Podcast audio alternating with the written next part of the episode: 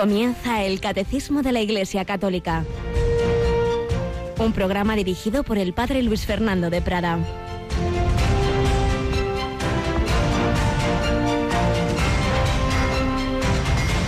Bienaventurados los pobres, porque vuestro es el reino de Dios. Bienaventurados los que ahora tenéis hambre, porque quedaréis saciados. Bienaventurados los que ahora lloráis, porque reiréis. Bienaventurados vosotros cuando os odien los hombres y os excluyan y os insulten y proscriban vuestro nombre como infame por causa del Hijo del Hombre. Alegraos ese día y saltad de gozo, porque vuestra recompensa será grande en el cielo. Alabado sean Jesús, María y José, muy buenos días en este miércoles 7 de septiembre de 2022, un día que nunca más se repetirá un día que es un talento que el Señor nos da a ti y a mí, como le iba dando muchos días, en más de 80 años, a la Madre Teresa que estamos recordando en esta semana al cumplirse el 25 aniversario de su muerte. Estas bienaventuranzas, hemos leído algunas de las que nos transmite San Lucas de la enseñanza de Jesús, desde luego, alguien, si alguien las vivió, fue ella. Bienaventurados los pobres, los que tenéis hambre ella que quiso hacerse pobre con los más pobres. Y estábamos recordando cómo, después de muchos años de haber sido religiosa de enseñanza, recibió la llamada dentro de la llamada, esa segunda llamada, esa segunda vocación, que le costó mucho más que la primera. La primera, pues sí, era irse con Jesús, digamos, eh, esa llamada, ese, ese enamoramiento de Cristo y ser religiosa en una orden de enseñanza, las de Loreto, pero mucho más complejo y, sorprendente a los ojos de los demás era dejar esa orden, salir, no se sabía muy bien a qué, para vivir en la calle, eh, ella sola, para atender a los pobres, porque había sentido que Jesús le había dicho, le había pedido, bueno, cualquiera diría, esta está un poco, un poco mal, y sin embargo, claramente fue el Señor, fue el Señor.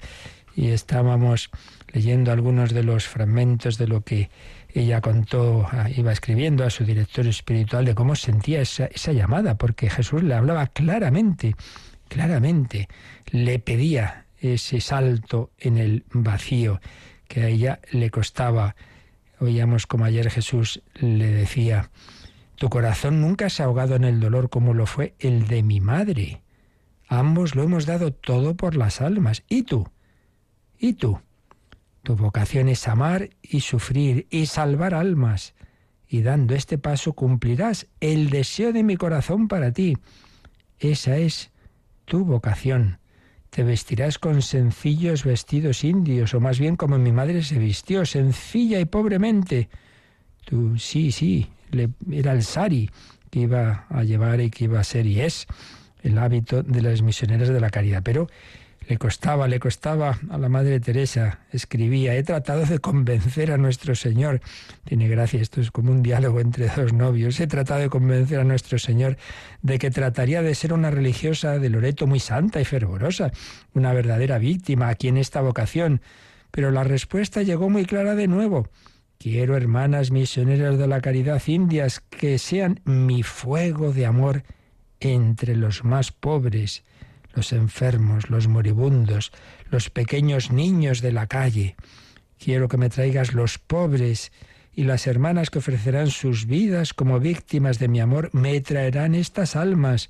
Tú eres, ya lo sé, la persona más incapaz, débil y pecadora, pero precisamente porque eres eso, quiero usarte para mi gloria. ¿Te negarás? Te negarás. Señor no nos escoge porque seamos los más capaces, no es mi habitual escoger al que menos se lo espera, al más pobre, al todas las vocaciones o casi todas las vocaciones de la Biblia, ¿verdad? Pues Jeremías, pero si yo soy un niño que no sé hablar, Moisés, pero pero si, si yo soy tartamudo, bueno, pues ya será tu hermano Aarón el, que hable. Y, así el Señor va llamando al más pequeño, al, hijo pequeño de Jesé, que es David, y no a los mayores, no a los más fuertes.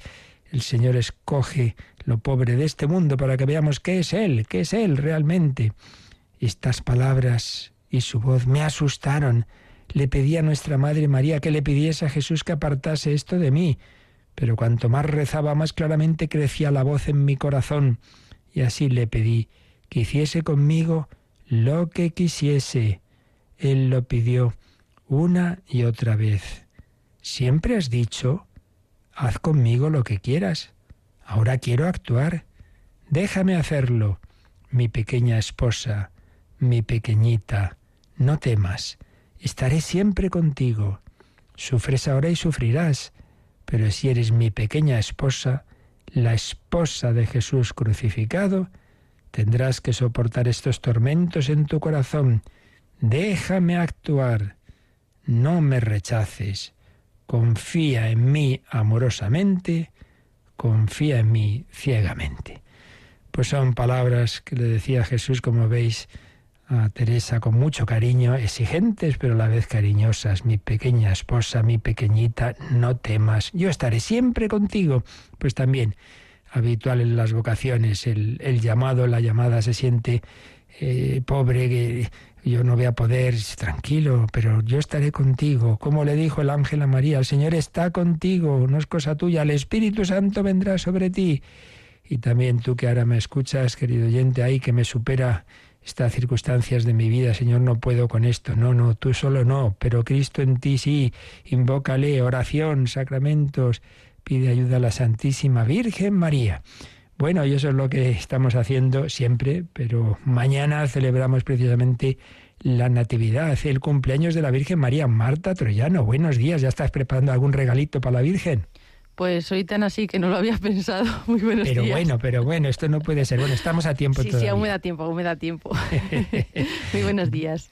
Y hoy ya tenemos el último día de nuestra novena a la, a la Natividad de María, que la hacemos después del Ángelus, ¿verdad? Sí, después del Ángelus rezamos la hora, intermedia, y a continuación eh, esta novena, que hoy ya es el último día.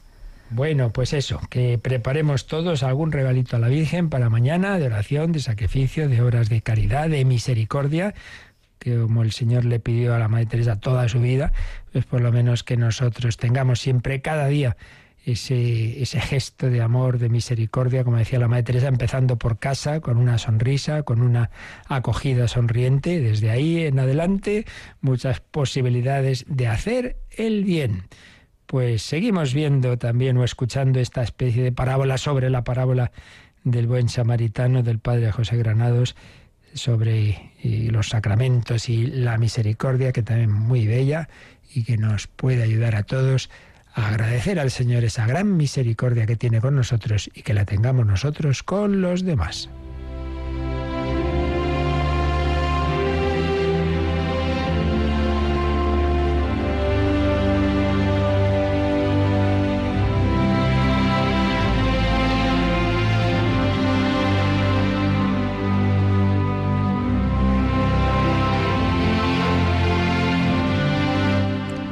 Signos del samaritano, sacramentos y misericordia, por el padre José Granados García. Están ahí en esa posada donde el buen samaritano había llevado al hombre asaltado en el camino, al que da por nombre Jesé. Están hablando unos griegos, paganos, el gran rabino Nicodemo, el posadero. Están hablando de la misericordia y había llegado el tema de si merece misericordia el que él mismo se ha buscado sus sufrimientos por sus pecados. Y entonces Nicodemo habla de ese amor que viene de lo alto, de esa misericordia, de una mano más alta, la mano del Dios de los judíos, para esta úlcera que hiere tan adentro, es decir, nuestro propio pecado, la medicina de venir de una mano más alta, dijo Nicodemo. ¿Una mano más alta? Preguntaron los griegos. Hablas del Dios de los judíos, a quien nosotros buscamos e invocamos. Por eso nos acercamos a vuestra ciudad santa. Sabemos que Él juzga al mundo y que se comporta como Rey clemente, pues los hombres somos inconstantes. De muy frágil barro está cocido nuestro arbitrio. Nos esforzamos por obrar lo recto, pero al final la mayoría se reconoce inútil. Por eso puede pedirse a Dios que no pretenda demasiado, que tolere los pasos vacilantes, el andar borracho. También nuestros antiguos conocieron la clemencia, esa virtud del buen gobierno, no apremiar al preso a pagar el último cuadrante si quiere salir de la prisión.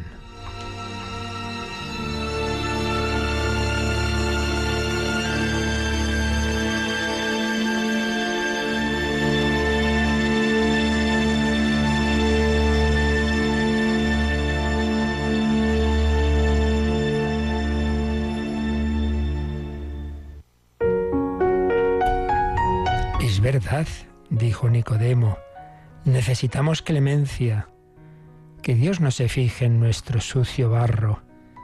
Y sin embargo, sin embargo, nosotros sabemos que Él, bendito sea su nombre, ha hecho mucho más.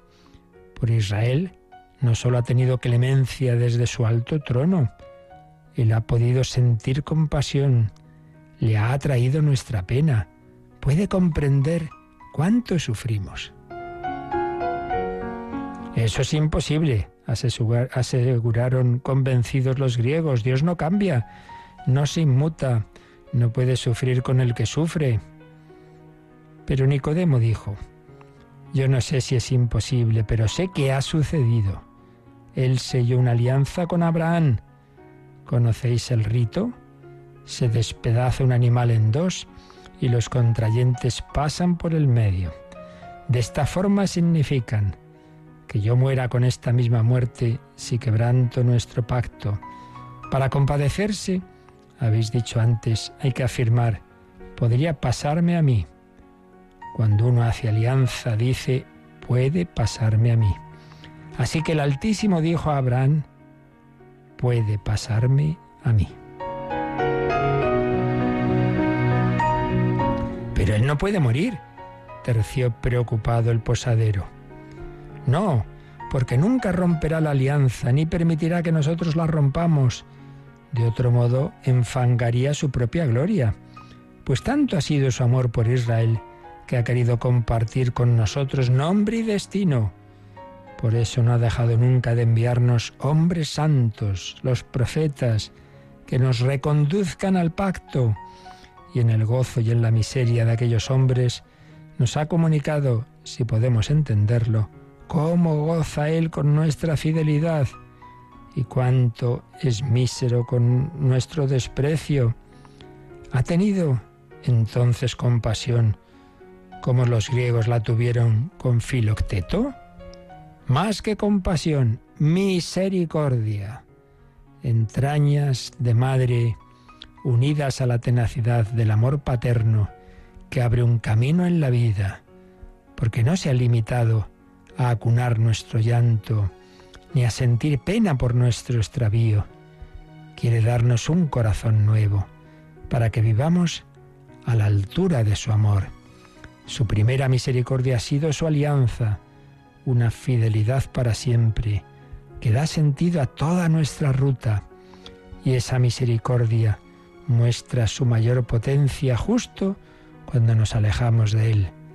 Es más fuerte que nuestra rebeldía, más cuidadosa que nuestro desdén, más paciente que nuestra violencia.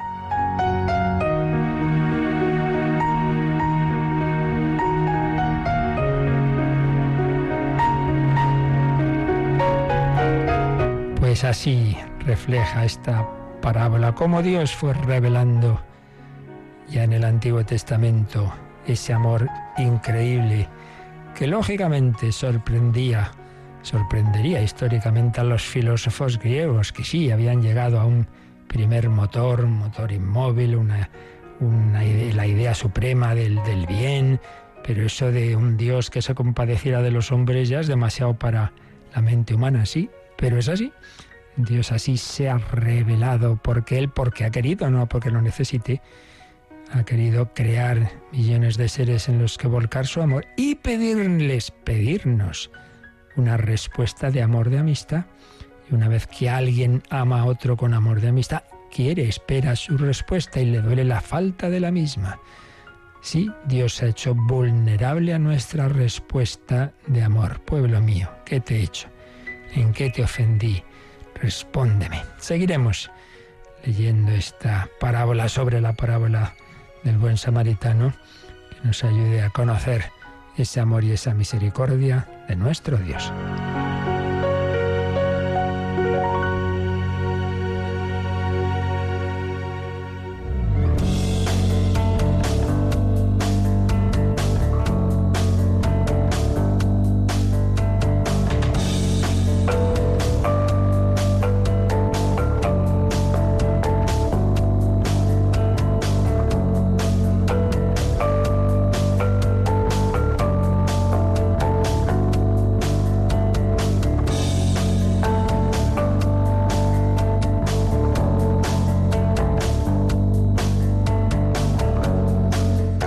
Misericordia que ya tras la ascensión de Jesús a los cielos ejercita de una manera muy especial y habitual y ordinaria a través de los sacramentos, primero de los cuales es el bautismo, y estamos ya en, en la síntesis de lo que hemos estado exponiendo durante varias semanas sobre este primer sacramento.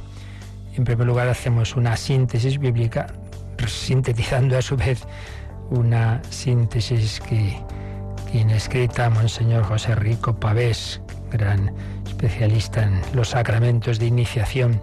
Habíamos visto ayer cómo en el Nuevo Testamento, en primer lugar, tenemos pues esa figura de Juan el Bautista, como tiene ese bautismo que no es evidentemente nuestro sacramento, ya digo que los sacramentos son después de la ascensión del Señor, pero que ya era una prefiguración, la última de las prefiguraciones del Antiguo Testamento sobre el bautismo, un baño ministerial de origen profético, que era preparación y anuncio de la llegada del Mesías, un acto colectivo al que llegaban pues muchos israelitas, un bautismo de conversión que no da el perdón como tal, pero prepara los corazones a recibirlo del Mesías.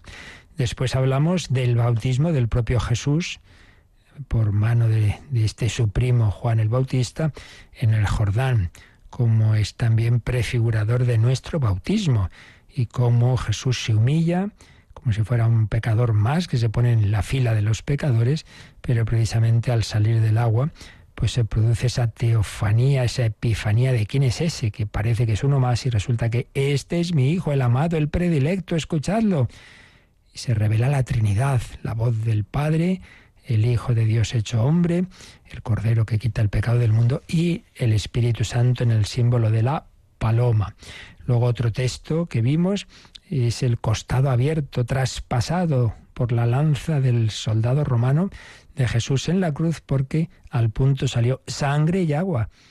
Y San Juan, que no da puntada sin hilo, pues en lo que podía parecer simplemente un golpe de gracia para asegurarse de la muerte de Cristo, veía un símbolo del nacimiento a la vida nueva de la Iglesia, ahí presente en María, la nueva Eva, y en él mismo, el discípulo, y, cómo recibe la vida nueva, o cuál es el símbolo, pues es la sangre de Cristo, representa que Él nos ha dado su propia vida, que luego se nos va a entregar en, las, en su sangre, en la Eucaristía, y el agua, esas gotas que él ve brotar de ese líquido que, que, parecía agua, pues es un símbolo de la vida nueva del Espíritu Santo. El agua es uno de los signos del Espíritu Santo. El Espíritu Santo es el que nos da un corazón nuevo, el que nos da la vida nueva. Toma mi vida, hazla de nuevo, yo quiero ser un vaso nuevo. La escena del costado abierto, tan comentada, como veíamos ayer un poquito, por los santos padres.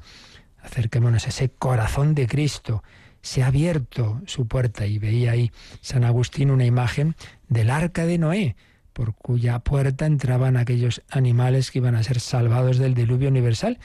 En la nueva arca de Noé es la iglesia y la puerta de entrada es ese costado abierto de Jesús.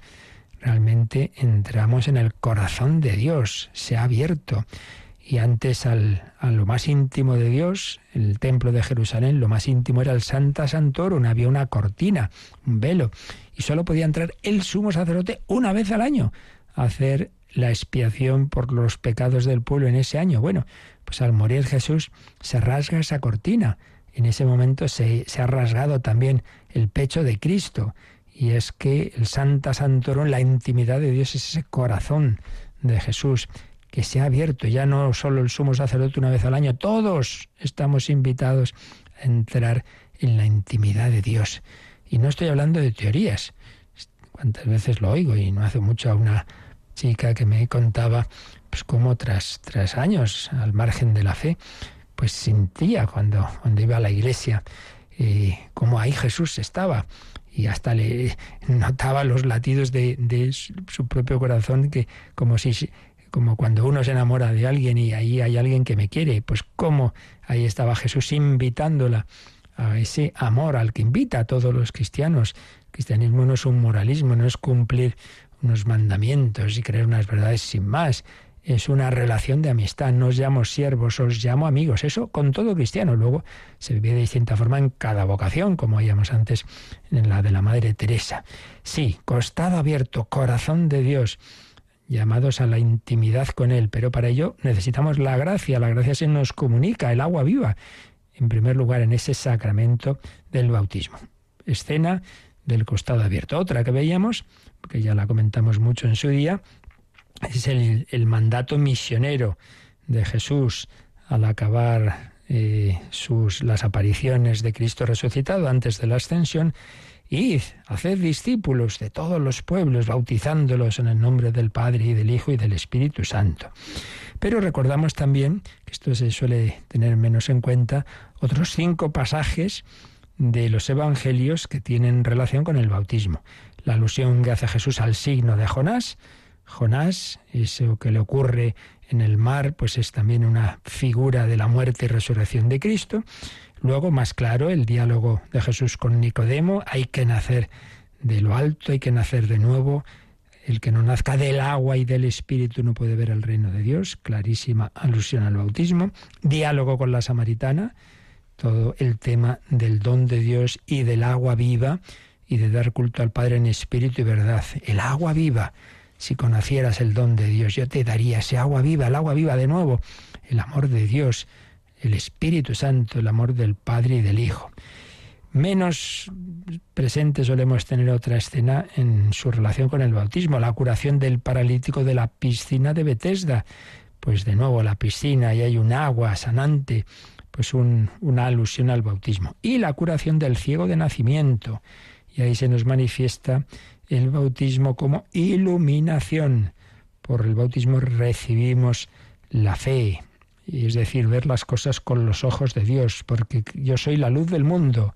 Cristo es la luz del mundo. Bien, pues esto es lo que ayer recordábamos y hoy mm, brevemente, siguiendo esta síntesis de don José Rico Pavés, eh, hablamos también de, cómo aparece el bautismo ya después de, de la ascensión de Cristo en la vida de la Iglesia, en la vida de la Iglesia. Jesús, al pasar por el Jordán, decían los santos padres, concedió a las aguas el poder de santificar y abría para los hombres el camino pascual, que también a nosotros nos quiere llevar de la muerte a la vida. Realmente nuestro bautismo es la actualización salvífica, ahora, en el aquí y ahora, de la obra de la redención. Renacido del agua y del espíritu, dice el catecismo, el bautizado participa del misterio pascual. Y todo esto, ya en el tiempo de la Iglesia, empieza después de Pentecostés. La Iglesia administra el bautismo al que cree en Cristo desde ese día de Pentecostés.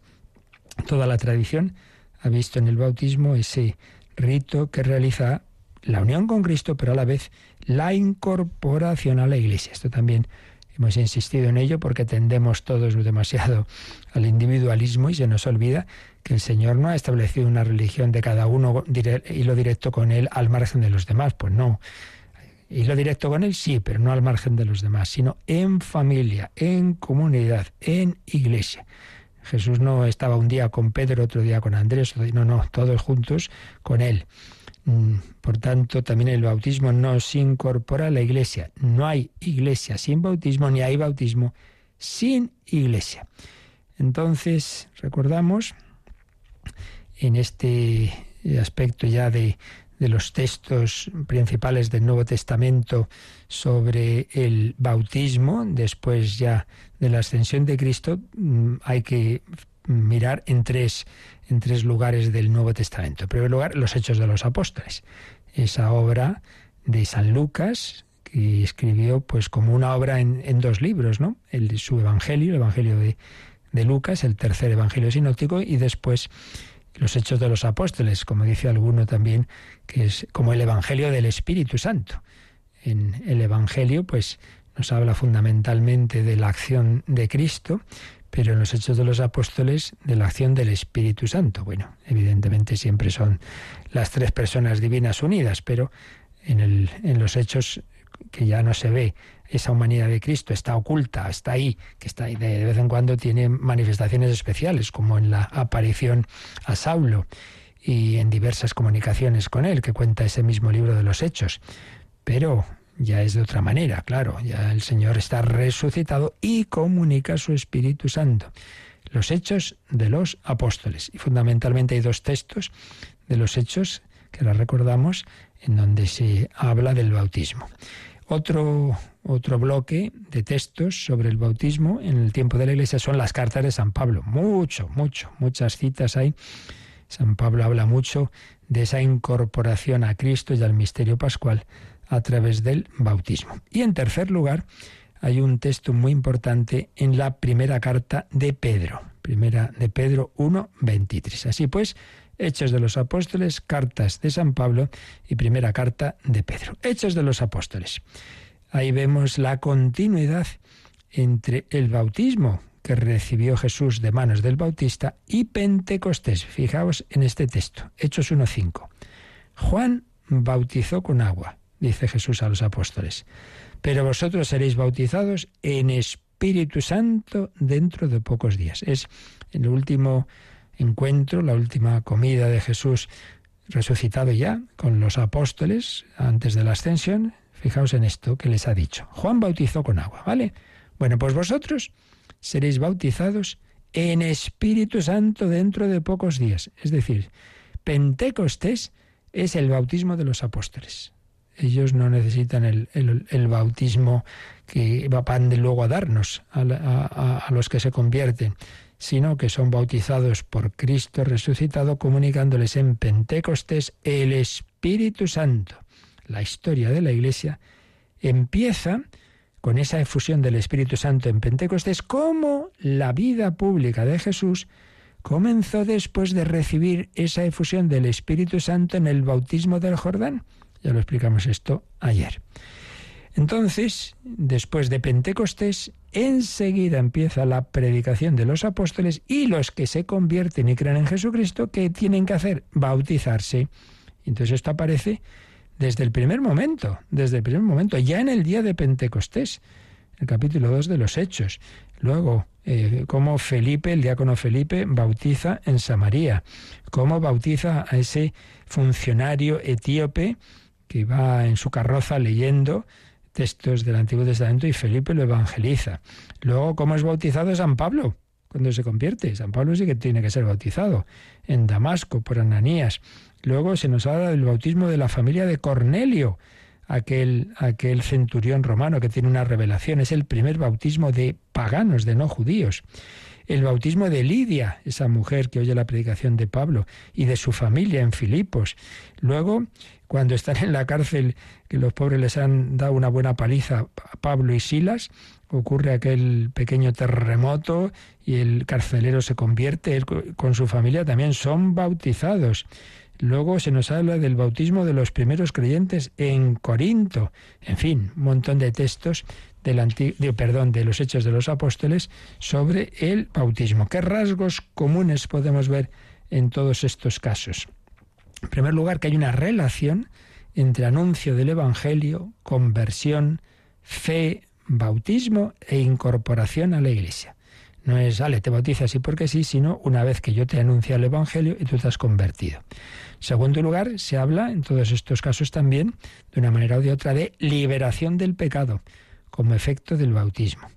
También, como ya mencionamos, el rito bautismal va precedido y acompañado por la fe, que significa adherirse a Jesucristo y acoger su Evangelio. También se habla del don del Espíritu Santo y de imposición de manos. Aquí ya veremos más adelante, está el tema de la relación entre bautismo y confirmación. También la relación entre el gesto de sumergir el agua y esa imposición de manos que decíamos.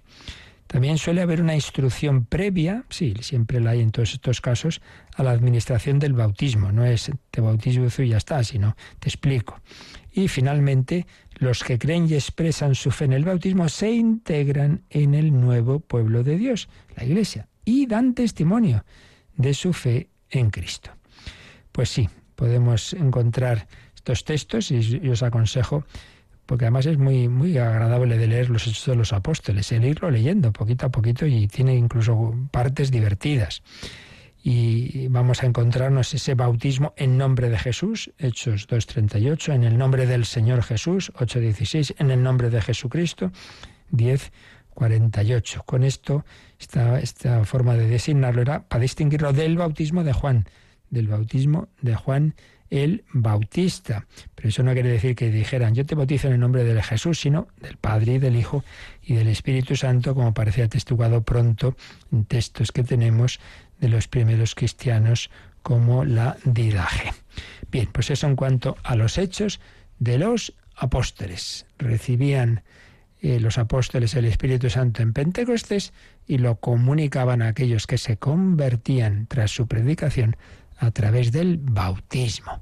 Vamos a pedir nosotros también vivir ese bautismo que hemos recibido o prepararnos, si alguno de vosotros no está bautizado, a recibir esa agua que es el camino, es como el signo material de lo espiritual, del Espíritu Santo, que quiere transformar nuestra vida, el don de Dios. Vivamos de esa agua viva.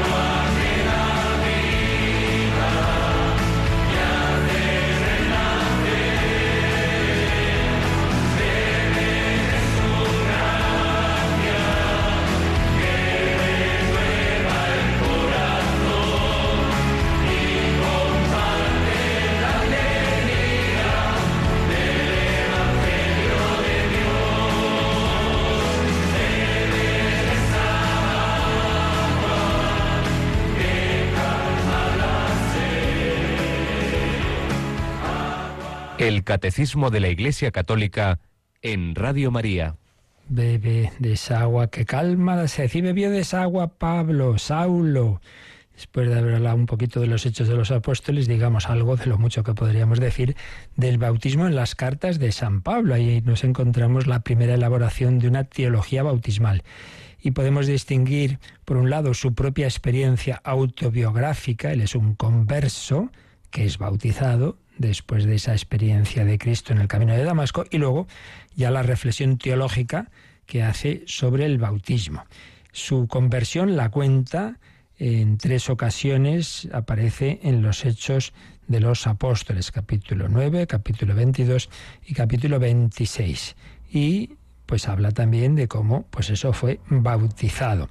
Los elementos que aparecen en estos relatos son la elección, vocación, misión, apostolado entre paganos, sufrimiento, por el nombre de Cristo después de, ese, de esa conversión, de esa transformación obrada por la fe y por el bautismo. Y entonces ya luego, cuando él explica lo que le ha ocurrido a él y lo que eh, ocurre con el cristiano, que, que con aquel que se hace cristiano, que se convierte y que pide el bautismo, pues recurre a imágenes como el primer Adán y Cristo, el nuevo Adán, el paso de las tinieblas a la luz, lo que a él le había pasado pasar de, la oscuridad, de la muerte a la vida, de la carne al espíritu, una dialéctica espiritual.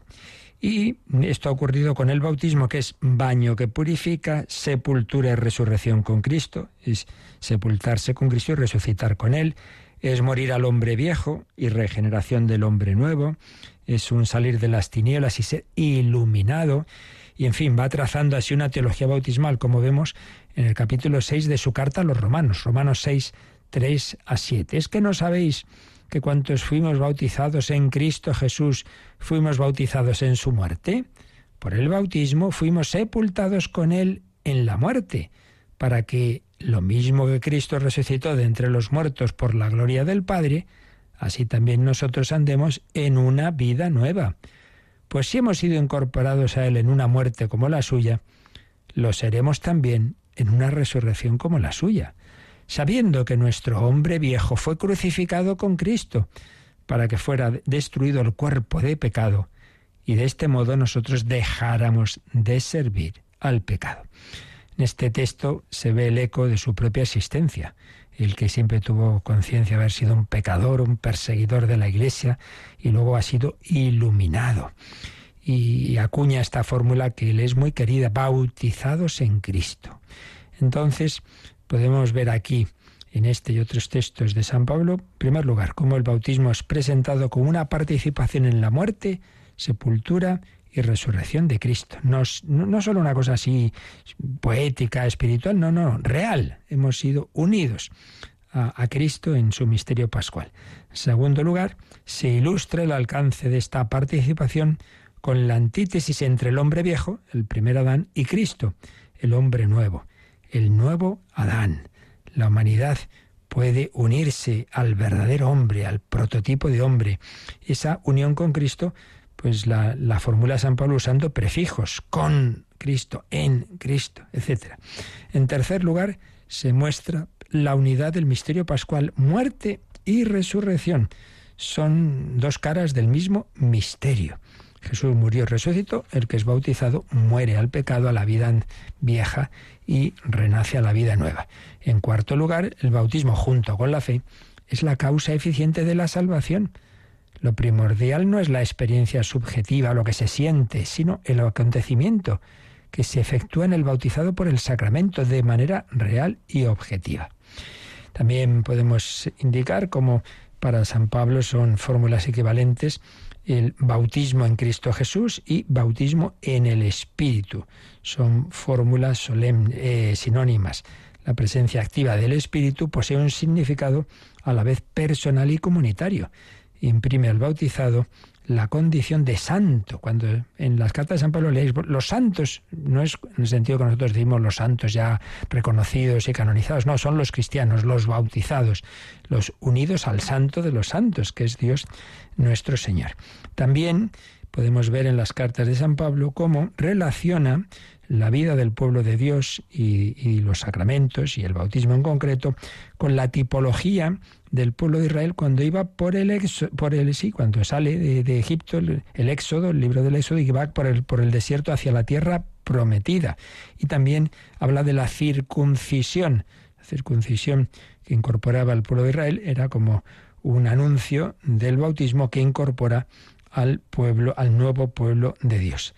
La comunidad del desierto y del éxodo era figura de la iglesia, donde se realiza por el bautismo ese paso de la muerte a la vida, como Israel salió de la esclavitud de Egipto a la vida nueva, a la tierra prometida, pues nosotros salimos de la esclavitud del, del, mundo, del faraón que es el demonio, por el desierto de esta vida hacia la tierra prometida que es el cielo, guiados por el nuevo Moisés que es Jesucristo y unidos en el pueblo de Dios que es la Iglesia. Entonces San Pablo muestra el bautismo como medio de salvación y a Jesús, como digo, lo muestra como nuevo Moisés. Mediante su propia muerte, como murió aquel Cordero Pascual, Jesús arranca de la muerte a los bautizados, los salva y los conduce a la vida verdadera. Luego, tenemos también en la carta a los colosenses un paralelo entre la acción bautismal y la circuncisión judía.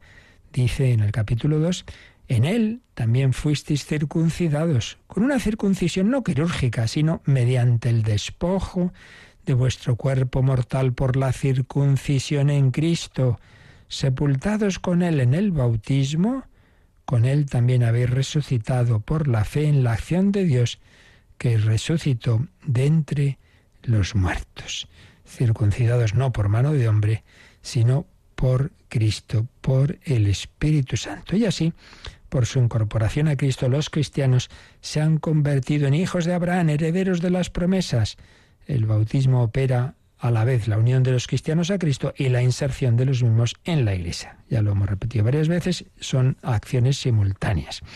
Y en este cuerpo Cristo es la cabeza y el Espíritu Santo es el principio unificador. Así pues, bueno, esto es un pequeño resumen de lo mucho que podíamos decir de, de, la importancia del bautismo y de la teología bautismal en las cartas de San Pablo. Y el último bloque que decíamos de textos del Nuevo Testamento sobre el bautismo es la primera carta de San Pedro. Realmente toda ella puede verse como una especie de catequesis bautismal. En ella hay muchas alusiones a, la liturgia y doctrina del bautismo.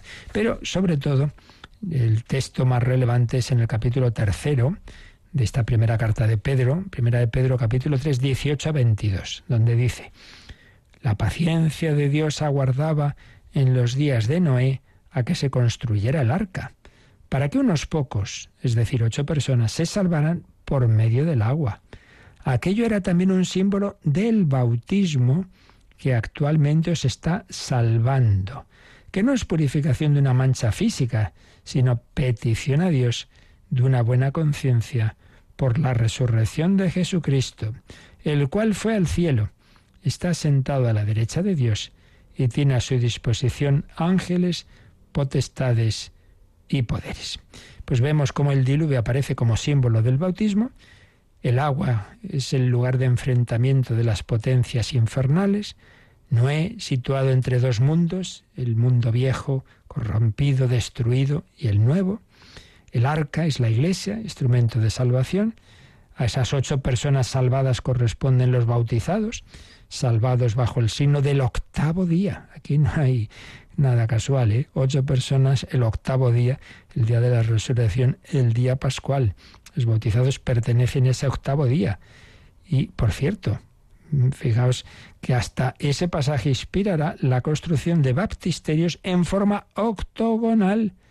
porque se hacían esas piscinas, pequeñas piscinas bautismales con ocho lados, como en forma de octógono? Por esto, el octavo día y los ocho días de el arca de Noé. Una primera carta de Pedro que quiere eh, liberar al bautismo cristiano de una posible concepción ritualista o mágica. No, no, hay que ver su dimensión interior y espiritual. Bueno, pues con esto terminamos esta estupenda síntesis que nos ofrece en una de sus obras Monseñor Rico Pavés sobre los textos del Nuevo Testamento eh, que nos hablan del bautismo. Dado que estamos pues resumiendo lo que hemos ido viendo en todas estas semanas sobre el bautismo, pues me parecía que antes de leer los números propiamente de resumen del catecismo, nos venía estupendamente esta síntesis bíblica. Pero para terminar, Marta, vamos a dejar leído ya, y ya mañana lo empezamos a comentar,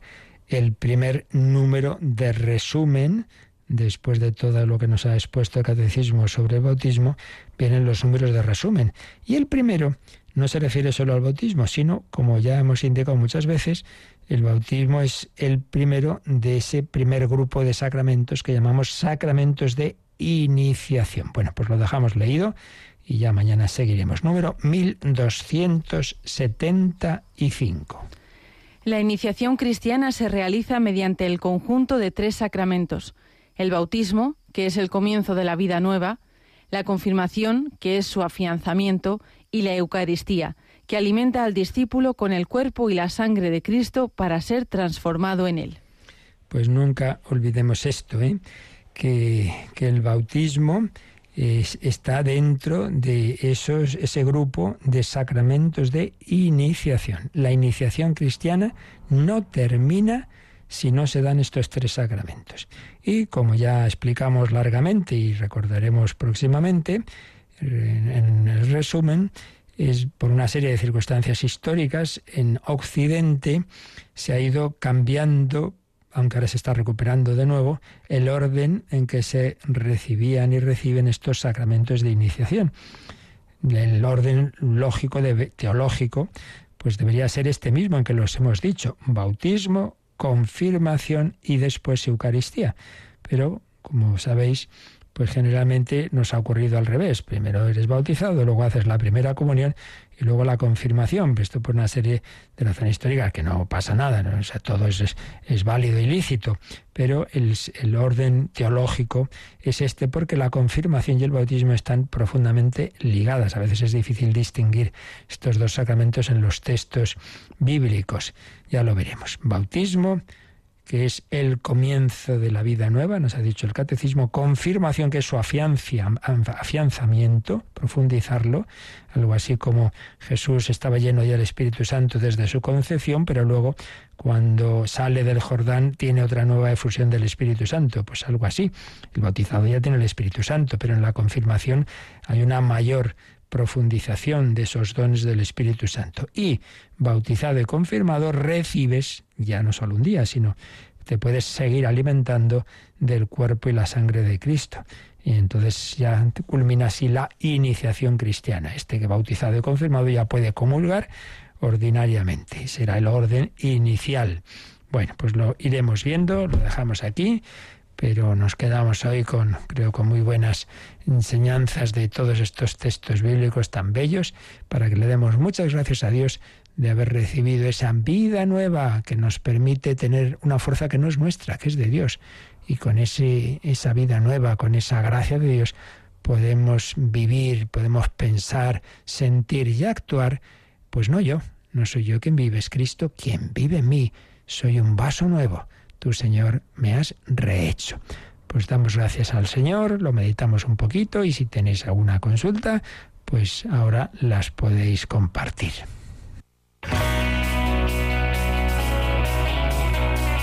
Participa en el programa con tus preguntas y dudas. Llama al 91005 9419. 91005 9419 Puedes escribir un mail a catecismo arroba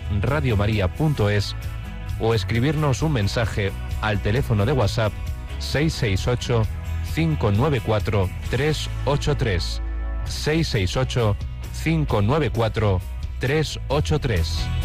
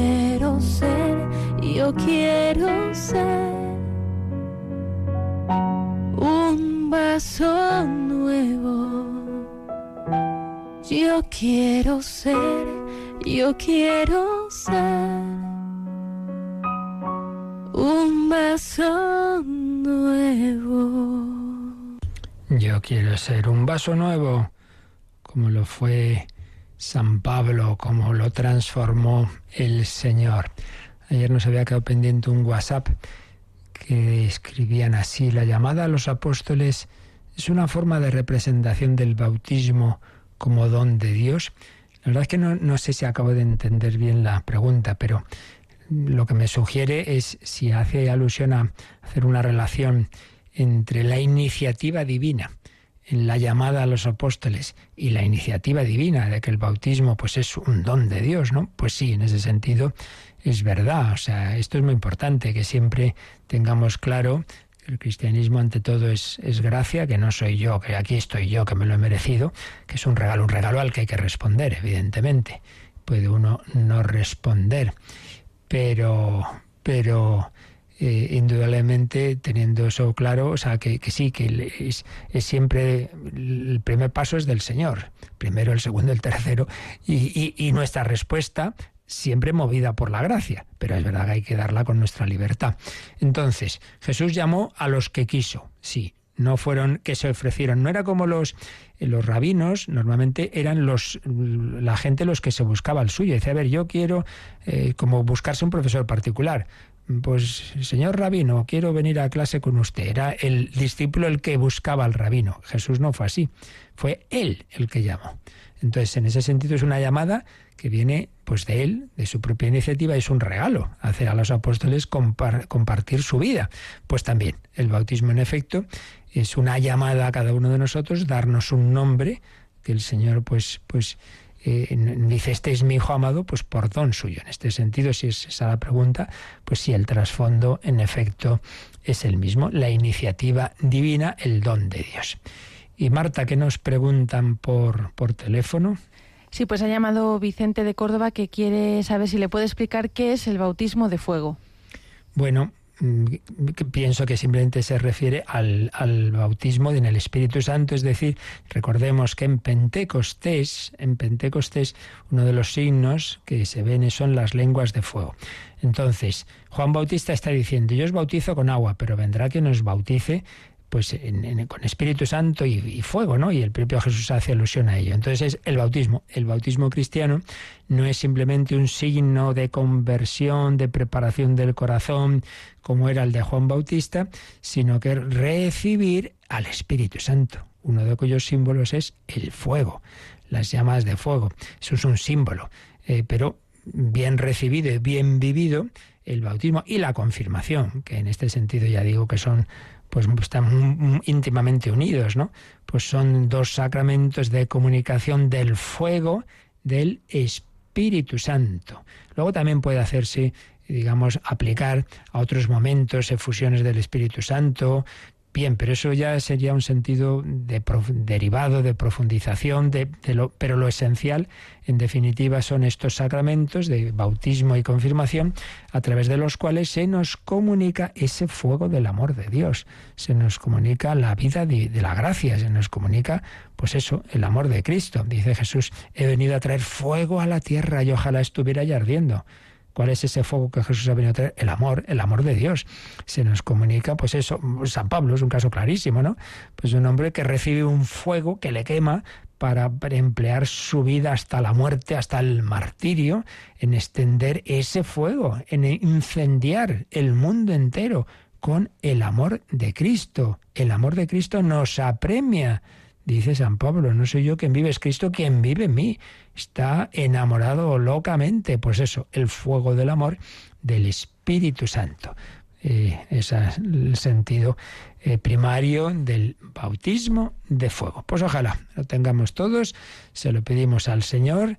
Y recordad, cuando hacemos, que está muy bien que lo hagamos muchas veces en el día, la señal de la cruz es también una forma de renovar nuestro bautismo. Sí, sí, Señor, yo me alegro mucho de estar consagrado al Padre y al Hijo y al Espíritu Santo. Y quiero actuar así, quiero actuar en el nombre del Padre y del Hijo y del Espíritu Santo. Pues también ahora recibimos la bendición de la Santísima Trinidad. La bendición de Dios Todopoderoso, Padre, Hijo y Espíritu Santo, descienda sobre vosotros. Alabado sea Jesucristo.